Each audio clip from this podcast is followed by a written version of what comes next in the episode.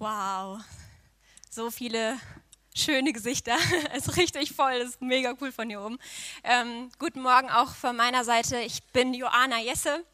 Ähm, und äh, genau bevor es hier gleich losgeht mit der Taufe. ja, danke. Bin auch nicht so lange verheiratet, für die, die sich jetzt wundern. Dankeschön. ähm, genau, ähm, wir feiern Taufe heute und das ist, worum es geht. Und bevor wir hier gleich anfangen, wir haben schon gehört, wir werden gleich Zeugnisse, Lebenszeugnisse hören von den Leuten, die sich taufen lassen und dann äh, die Leute tatsächlich taufen hier in diesem Wasser.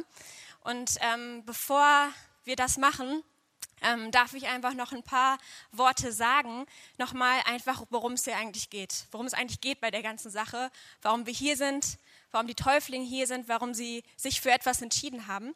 Und um das einfach nochmal so zusammenzufassen, worum es eigentlich geht bei diesem Evangelium ähm, ja, von, der, von der rettenden Botschaft Gottes. Und ähm, um das wirklich verstehen zu können, worum es wirklich eigentlich geht, müssen wir tatsächlich ziemlich am Anfang anfangen, ganz am Anfang eigentlich von der Bibel, von dem Wort Gottes, ähm, und uns einmal anschauen, ähm, wie das eigentlich angefangen hat mit dieser Welt. Und äh, wenn wir dann in den ersten Seiten der Bibel lesen, dann werden wir ganz schnell sehen, dass da dieser Gott ist, der Schöpfer des Himmels und der Erde, der von Anfang an das Ziel hatte, eine Welt zu schaffen und in diese Welt hinein Menschen zu schaffen, mit denen er in Beziehung sein wollte. Ähm, Gott liebt Menschen. Ich weiß nicht, ob du das schon mal äh, gehört hast, ob du das weißt. Gott liebt Menschen unendlich dolle. Er, er hat uns geschaffen, warum auch immer, aus, seinem freien, aus seiner freien Entscheidung. Und er liebt uns, er liebt Menschen. Er hat uns Menschen sogar geschaffen in seinem Ebenbild, also ihm, ihm ähnlich. Und Gott, wie gesagt, hat die Menschen geschaffen mit einem Ziel, nämlich in Beziehung mit ihnen zu sein.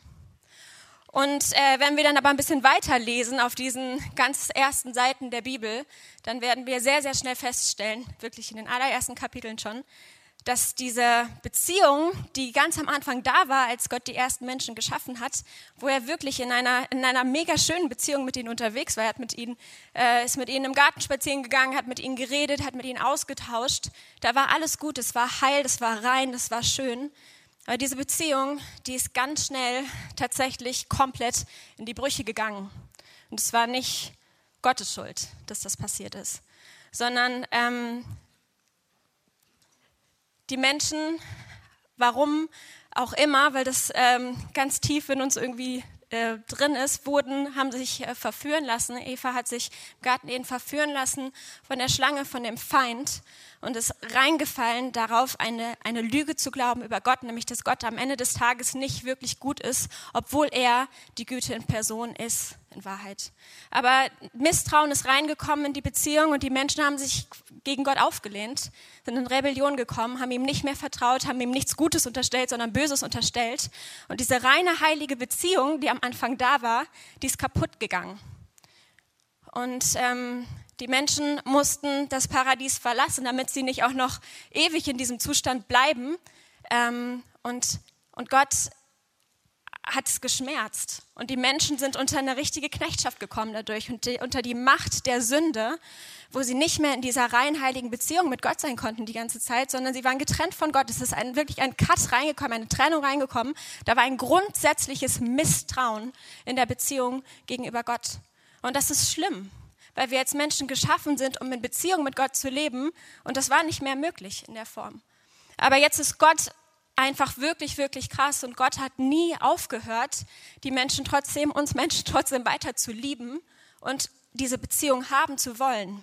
Und dann gehen wir durch die ganze, äh, können wir durch das ganze Alte Testament in der Bibel gehen und gehen weiter und weiter und werden das immer wieder sehen, wie Gott seine Hand ausstreckt zu den Menschen und immer noch weiter mit ihnen in Beziehung bleibt, auch wenn dieser Urzustand nicht mehr da ist, nicht möglich ist. Aber er hat trotzdem, er, er sucht einzelne Menschen aus, ist mit ihnen unterwegs, ähm, gibt ihnen seinen Geist, er sucht sich ein ganzes Volk aus, das Volk Israel, gibt ihnen sein Wort, sein Gesetz, um ihnen zu zeigen, wie das aussehen kann, wenn Menschen nach seinem Herzen leben.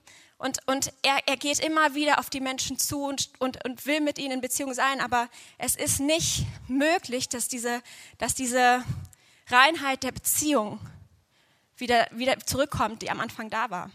Weil dieses Problem der Sünde, dass diese Rebellion gegen Gott auch noch da ist.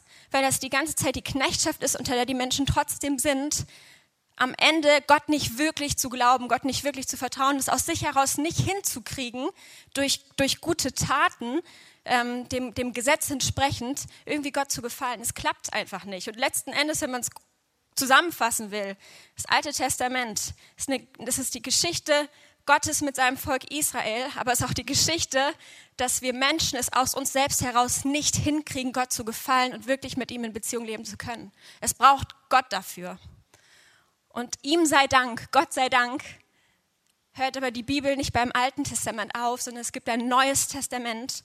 Und dieser unfassbare Heilsplan Gottes, dieser Rettungsplan Gottes, warum wir heute hier sind, was wir feiern, was ihr bezeugt, ist, dass Jesus, dass, dass, dass Gott ähm, diesen Zustand nicht, nicht aushalten wollte und nicht so lassen wollte, sondern dass er gesagt hat, wenn, wenn die Menschen es nicht schaffen, Gott wusste, dass wir es nicht schaffen, wenn die Menschen es nicht schaffen, aus sich heraus so zu leben, wie es mir gefällt, dann komme ich, werde selbst Mensch, schicke meinen Sohn Jesus, Gottes eigener Sohn ist auf diese Welt gekommen, um uns, um hier zu leben und uns zu zeigen, nochmal ganz neu, wer dieser gute Vater ist und dass er wirklich diese hundertprozentige Güte ist.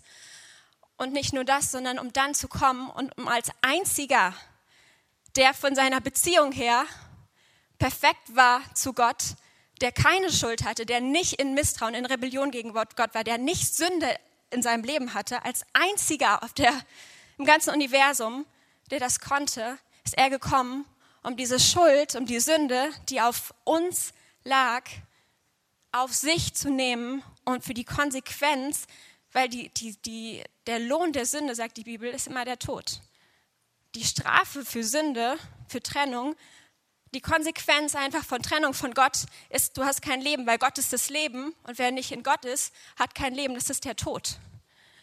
Und Jesus ist gekommen, um diese Strafe, um diese Konsequenz auf sich zu nehmen, um das zu bezahlen, was wir hätten bezahlen müssen und um stellvertretend diesen Tod zu sterben. Und das Krasse ist, nicht nur, damit ein für alle Mal unsere Schuld vergeben ist und wir ähm, wieder zurückkommen können in so eine Beziehung, wo nicht Schuld zwischen uns und Gott steht, sondern um gleichzeitig etwas völlig Neues zu machen, etwas nie Dagewesenes, um eine, eine, etwas, etwas ganz Neues zu bringen. Und die Bibel sagt, was Jesus gebracht hat, ist, er hat eine neue Schöpfung gebracht. Man hört ganz oft so, Jesus ist für uns gestorben und das ist richtig. Das ist das Evangelium. Und genauso richtig ist aber auch, dass wir auch sterben. Wusstest du das, wenn du, wenn du Jesus nachfolgst? Ich, ehrlich gesagt, ich wusste das ganz lange nicht. Es war so, ich war gestorben, aber mir war das nicht so richtig klar. Aber die Bibel sagt ganz klar, wie das funktioniert, dieser Rettungsplan von Gott, ist es nicht nur, dass er einmal wegwischt alle, alle Schuld, alle Sünde, sondern dass er etwas völlig Neues möglich macht. Weil sonst, wenn er das nicht gemacht hätte, wenn mit Jesus nicht etwas völlig Neues gekommen wäre in diese Welt, eine neue Realität, dann wären wir immer wieder in diesen alten Kreislauf reingefallen. Dann wäre einmal die Sünde weg, aber wir hätten wieder angefangen zu sündigen und es wäre wieder von vorne losgegangen. Aber das Geniale bei Gott ist, er hat seinen Sohn gesandt und als Jesus am Kreuz für uns gestorben ist, da ist er für uns gestorben und er ist uns auch vorangegangen in den Tod und in die Auferstehung. Und wir, wenn wir an ihn glauben, wenn wir das annehmen, wir sagen, Jesus, ich schaff's nicht alleine, es ist wirklich wahr, ich brauche diese Vergebung, ich brauche das, dass du meine Schuld trägst und, und ich, ich lege mein Leben hin und ich will dir nachfolgen. Du sollst der Gott meines Lebens sein, du sollst mein Herr sein. Was passiert ist, im Geist, nicht im Sichtbaren, du, du, du fällst nicht tot um, das hat Jesus am Kreuz getan, aber im Geist sterben wir mit ihm, diesem alten Leben, dieser Natur, dieser Schöpfung, die gottlos war, die getrennt war von Gott. Und etwas Neues steht auf, völlig rein und heilig, so wie Jesus, dieser perfekte Sohn Gottes, steht auf und kann aus diesem Grund in Beziehung mit Gott sein. Weil Gottes, Gottes Weg ist nicht, dass er jetzt einfach irgendwie ähm, runterkommt und sagt, okay, äh, na gut, ähm, Sünde ist okay, ich toleriere das irgendwie, dann, dann arrangieren wir uns so miteinander und das kann trotzdem hier bleiben. Äh, ihr könnt trotzdem irgendwie in Sünde bleiben und wir ah, ist es nicht gut, aber wir kriegen es irgendwie hin. Was Gott sagt, nein, ich will, dass ihr heilig seid. Ich bin heilig, ihr sollt heilig sein. Und das heißt, er macht einen Weg, dass wir heilig werden können. Er macht einen Weg, Gott hat einen Weg gemacht, dass du und ich, dass wir heilig sein können, komplett rein und heilig vor ihm. Und das passiert aber nur, indem wir diese neue Schöpfung werden, ein, ein, ein Werk Gottes im Geist, dass etwas Altes, was vorher war, stirbt und etwas Neues aufsteht. Und wir einen neuen Zustand bekommen vor Gott durch Jesus. Und dieser Zustand, das kannst du dir vorstellen wie eine andere Substanz. Wir sind nicht mehr das, was wir mal waren als, als, als Christen, als wiedergeborene, neugeborene Christen sind wir nicht mehr einfach nur die Menschen, die wir vorher waren. Im Geist ist eine neue DNA gekommen. Du bist eine neue Schöpfung, anders als vorher. Und als dich sind wir heilig, heilig, heilig vor Gott. Und das ist so krass, weil ich weiß nicht, wie es euch geht, aber wenn ich an mein Leben denke, dann ist mein Verhalten, wie ich mich wie ich umgehe mit Menschen, wie ich umgehe mit Gott, wie ich umgehe mit mir selber, das ist oft so alles andere als, als gut und rein und heilig und perfekt. Ganz im Gegenteil, um, wirklich, um Gottes Willen. Und das Krasse ist, Gottes Liebe ist immer so, dass sie immer zuerst kommt. Die Bibel sagt, Gott hat uns geliebt, als wir noch Sünder waren, als wir nichts von ihm wissen wollten, als wir in Rebellion gegen ihn waren, hat er seine Liebe gesandt. Und er ist einfach gekommen, er ist den ersten Schritt gegangen. Und bei dieser Heiligkeit, da ist es auch so. Gott macht uns heilig und er, er stellt uns einfach her als Heilige, auch wenn dein Verhalten noch nicht so ist. Wenn du weiter trotzdem Sünde tust, aber du bist per Identität kein Sünder mehr. Die Identität hat sich verändert. Wir sind in der Substanz Heilige geworden vor Gott. Wenn Gott dich anschaut, wenn du sein Kind bist, dann sieht er dich heilig. Du bist heilig in seinen Augen. Ihr seid rein und heilig. Ich habe das so auf dem Herzen gehabt, nochmal für euch sechs auch heute Morgen. Ihr seid heilig. Ihr seid heilig. Ihr seid, wenn Jesus euch anschaut, dann sieht er Heilige. Es ist, gibt ein, ein richtig ähm, ein cooles äh, Buch in der Bibel, das ist ähm, der erste Korintherbrief. Der ist oft etwas, ähm, naja, bekannt dafür, dass die Korinther auch die Situation hatten, dass sie äh, in ihrem Verhalten ziemlich viel Murks hatten. Da war ziemlich viel gar nicht gut und der Paulus, der musste es konfrontieren und Sachen richtigstellen. Da war echt, da sind schräge Sachen abgegangen in der Gemeinde, sexuelle Sachen und so weiter und so fort und Arroganz und alles Mögliche. Und wie, wie spricht Paulus sie aber an in dem Start des Briefes? Er nennt sie ihr Heiligen in Korinth. Ihr Heiligen weil wie sie sich verhalten haben, trotzdem nichts an ihrer Identität geändert hat. Sie waren trotzdem Heilige und, Gott, und Paulus wusste das. Und das ist Gottes Weg. Er, er, er kommt zuerst, er macht erst etwas, er stellt uns wieder her. Und natürlich ist es dann auch vollkommen Gottes Herz, die Bibel ist da sehr, sehr klar, dass wir ihm ähnlicher werden sollen. Die Bibel nennt das dann Heiligung. Aber Heiligung ist der Fakt, dass wir immer mehr verstehen in unserem Herzen, dass wir heilig geworden sind und dass sich unser Verhalten dann dem anpasst, aber nicht, dass wir versuchen, erst selbst heilig werden zu müssen vor Gott, damit wir irgendwie besser werden, damit wir es besser hinkriegen oder damit wir überhaupt in seine Gegenwart kommen können. Es funktioniert nicht. Starkst dir aus dem Kopf, es funktioniert nicht. Ich habe es versucht, viele andere wahrscheinlich auch. Man rutscht da immer mal wieder so rein. Es funktioniert nicht. Du kannst nicht heiliger werden, als du jetzt bist ich weiß, eine starke Aussage. Du kannst nicht heiliger werden, als du jetzt bist, wenn du Jesus nachfolgst. Du kannst geheiligter werden. Dein, dein, dein Verhalten kann sich dem mehr anpassen, was du bist. Aber dein Zustand, Heiligkeit ist immer 100 Prozent. Es gibt entweder heilig oder nicht heilig. Und du bist von Gott als sein Kind 100 Prozent heilig gemacht. Und das ist diese frohe Botschaft, und deswegen sind die Täuflinge heute Morgen hier und bezeugen das, hey, ja, das habe ich erlebt, das ist in meinem Leben passiert. Ich habe diesen Jesus kennengelernt. Seine Liebe ist zuerst mal zu mir gekommen, Gottes Liebe ist zu mir gekommen und ich habe reagiert darauf. Und sie hat mich aus den Latschen gehoben und seine Liebe hat mich überwältigt und ich möchte ihm nachfolgen. Ich möchte bekennen, dass er wirklich der Sohn Gottes ist und dass ich es ohne ihn auch nicht schaffe. Und ich sterbe mit ihm in der Taufe und ich stehe mit ihm auf. Das ist ein Zeugnis dessen, was bei dieser neuen Geburt passiert. Eine Bekräftigung nach außen hin, dass jeder das wissen soll, dass ihr eine neue Schöpfung seid. Und das feiert der Himmel und das feiern wir. Die ganze Gemeinde wird extrem feiern. Ähm, und die Einladung ist aber an uns alle, egal ob du schon mit Jesus unterwegs bist oder noch nicht. Die Einladung geht auch an dich. Hey, wenn du, wenn du merkst, da ist diese Sehnsucht in dir, du hast vielleicht schon von Jesus gehört, du, ähm, keine Ahnung, du weißt vielleicht schon ein paar Sachen, aber du bist dir eigentlich noch nicht so ganz sicher, dann ist die Einladung heute an dich, dieses Evangelium, diese frohe Botschaft, die gilt immer jetzt, die gilt heute, die gilt jetzt für dich. Die Einladung ist jetzt für dich, dass du auch mit Jesus sterben und auferstehen kannst zu einem neuen Leben in kompletter Heiligkeit vor Gott und, ein, und sein Kind werden kannst und das ewige Leben bekommst. Das ist Gottes rettende Botschaft für dich und die gilt jetzt. Und ähm, bevor wir äh, jetzt weitergehen in die Taufe, möchte ich tatsächlich jetzt einfach mal so ganz direkt fragen, vielleicht ähm, macht doch ganz gerne mal einfach alle eure Augen zu. Das ist so ein Moment, der ist jetzt in erster Linie einfach zwischen, zwischen den Menschen und Gott. Vielleicht bist du hier und du hörst gerade diese Botschaft, dass es möglich ist, tatsächlich heilig zu sein ähm, vor Gott und diesen, dieses Kind Gottes zu sein. Und es berührt irgendwie dein Herz und dein, dein Herz pocht. Vielleicht hast du dich vor langer Zeit schon mal dafür entschieden, aber vielleicht auch noch nie. Und du merkst jetzt, boah, das spricht mich mega an und das, das gilt für mich und ich, ich brauche diese Erlösung, ich brauche diesen, diesen Zustand, diese, diese neue Schöpfung, dieses gerecht gesprochen werden vor Gott.